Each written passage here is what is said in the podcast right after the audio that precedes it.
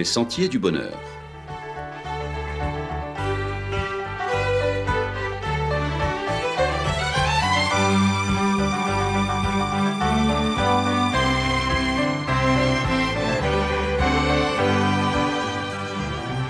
Une émission qui vous apporte un message d'espérance, de paix, de joie et de confiance.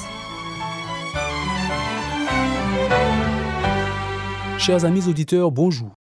La question de la mort a brutalement fait irruption dans notre actualité avec les nombreux décès que nous avons connus pour cette quatrième vague de la COVID-19 en Martinique. La soudaineté des décès, l'impossibilité d'avoir les veillées mortuaires, les cérémonies d'obsèques en petit nombre à l'église ou parfois même directement au cimetière, tous ces bouleversements dans nos habitudes face à la mort ont troublé pour certains le processus de deuil. Ce processus qui généralement n'est déjà pas simple à gérer s'est retrouvé ici complètement perturbé. Dans un cas comme celui que nous venons de vivre, la nécessité d'un accompagnement dans le deuil auprès de spécialistes formés à ces situations peut se révéler très utile. La cellule d'écoute proposée par la Fédération des Églises adventistes de Martinique est un des outils disponibles pour cet accompagnement. Le service est gratuit et répond au 0805 288 394. Dans ce contexte difficile, la traditionnelle fête des morts du 2 novembre dernier a certainement eu une teinte particulière pour les familles y participant alors qu'elles ont récemment perdu un proche. On ne peut que compatir à la souffrance et à la peine de ces familles. Nous voulons aussi les rassurer. Selon la formule consacrée, leurs défunts reposent en paix. C'est effectivement ce que nous disons généralement pour parler de nos proches décédés. Ils reposent en paix. Les réseaux sociaux ont popularisé encore le sigle RIP qui reprend les premières lettres de l'expression en anglais Rest in Peace. En tout cas, cette parole exprime l'affection qu'on a eue pour le défunt et surtout l'espoir que la mort soit vraiment un temps de repos complet pour lui. L'expression véhicule aussi l'idée que le défunt est déchargé de toutes les sollicitations de la vie, de tous les problèmes à résoudre et de toutes les difficultés du quotidien. Elle ne le concerne carrément plus. Derrière la formule, plutôt bien choisie, il y a la nécessité pour nos sociétés de trouver les mots justes pour parler de la mort. Elle ne laisse personne indifférent et questionne parfois violemment notre façon d'appréhender l'au-delà. Une fois n'est pas coutume, cette expression populaire n'est pas très éloignée de la pensée biblique au sujet de la mort. En effet, les Écritures n'hésitent pas à comparer la mort à un profond sommeil dans lequel il n'y a ni œuvre, ni pensée, ni science, ni sagesse. Je cite ici le livre de l'Ecclésiaste au chapitre 9. Cet ecclésiaste, qui est aussi un enseignant, insiste et ajoute toujours au chapitre 9, Les morts ne savent rien du tout. Ils ne participeront plus jamais à tout ce qui se passe sous le soleil. Il invite alors ses lecteurs à saisir toutes les opportunités de la vie. Et pour cause, pour lui la mort c'est le règne du néant, de la non-existence totale. Pour le défunt, il n'y a ni joie ni plaisir, ni souffrance ni douleur, il y a juste un repos complet, tout simplement. Dans les évangiles, Jésus a aussi considéré la mort comme un sommeil. On lit cet échange qu'il a avec ses disciples, tandis qu'ils cheminent ensemble vers la maison de son ami Lazare, à Béthanie, non loin de Jérusalem. Jésus leur dit, Lazare, notre ami, dort, mais je vais le réveiller. Les disciples lui dirent, Seigneur, s'il dort, il sera guéri. Jésus avait parlé de sa mort, mais ils crurent qu'il parlait de l'assoupissement du sommeil.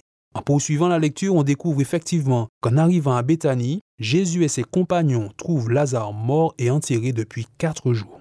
On peut encore citer l'apôtre Paul, qui est resté dans cette même compréhension de la mort. Quand les chrétiens de Thessalonique l'ont interrogé sur le sort de leurs défunts, Paul leur a écrit une lettre dans laquelle il leur dit Nous ne voulons pas, frères, que vous soyez dans l'ignorance au sujet de ceux qui dorment, afin que vous ne vous affligiez pas comme les autres qui n'ont point d'espérance. Car si nous croyons que Jésus est mort et qu'il est ressuscité, croyons aussi que Dieu ramènera par Jésus et avec lui ceux qui sont morts.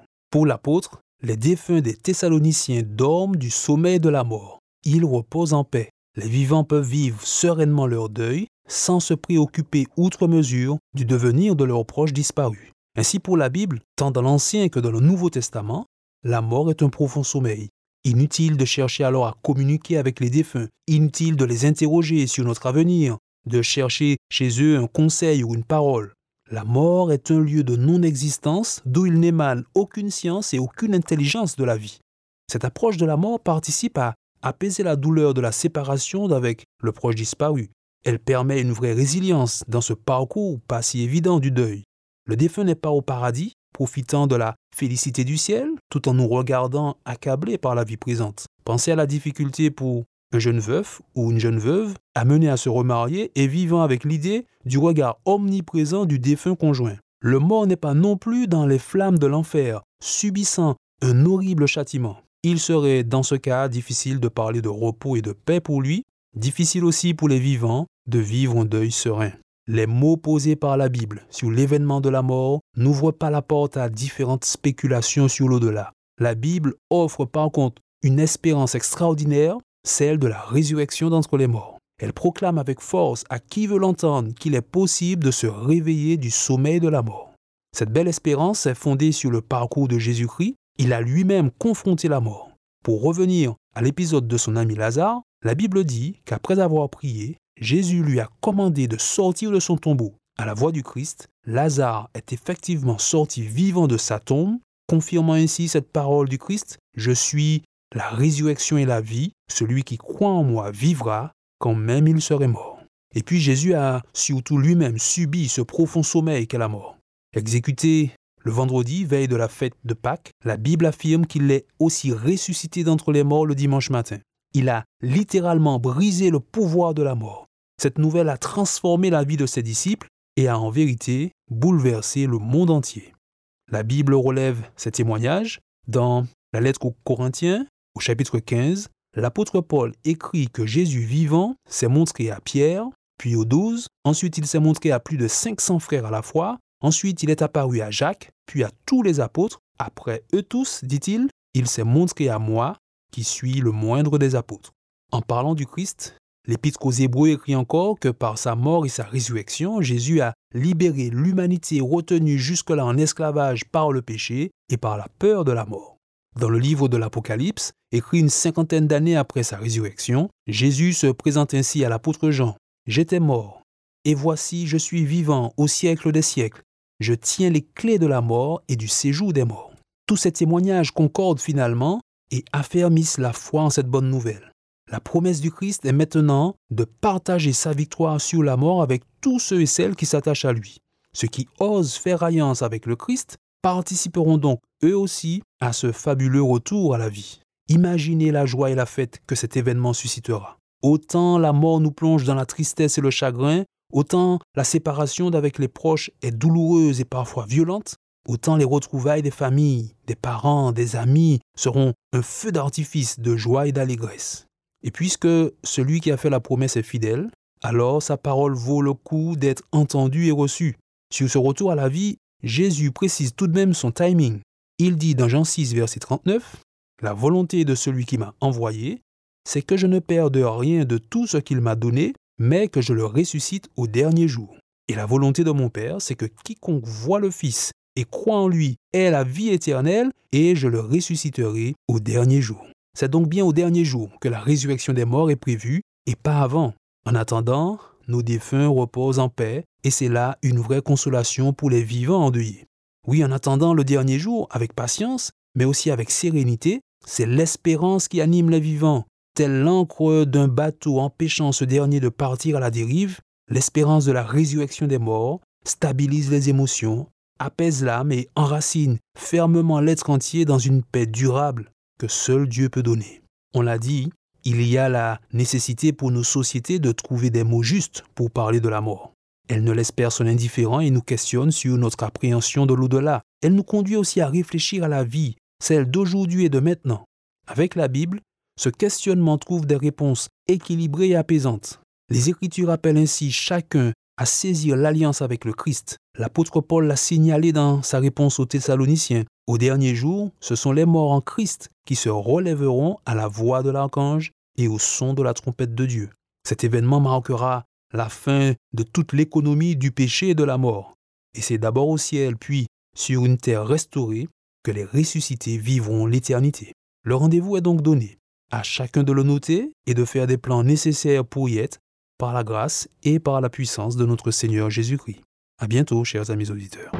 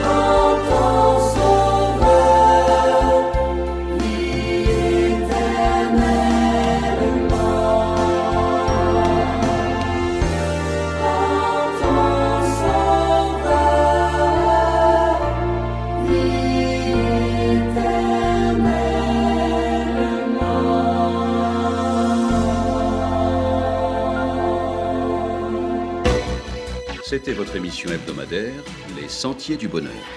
Un programme présenté par l'Église adventiste du 7e jour. Aimeriez-vous lire le texte de la causerie d'aujourd'hui? Demandez-le. Il vous sera envoyé gracieusement. Nous tenons également à votre disposition notre cours de Bible gratuit par correspondance. Nous le recommandons vivement à tous nos auditeurs. Écrivez-nous aujourd'hui même. Voici notre adresse. Boîte postale 50 97 282, Le Lamentin, CEDEX 2. Nous nous réjouissons à la pensée de vous retrouver à l'écoute la semaine prochaine à la même heure. À bientôt.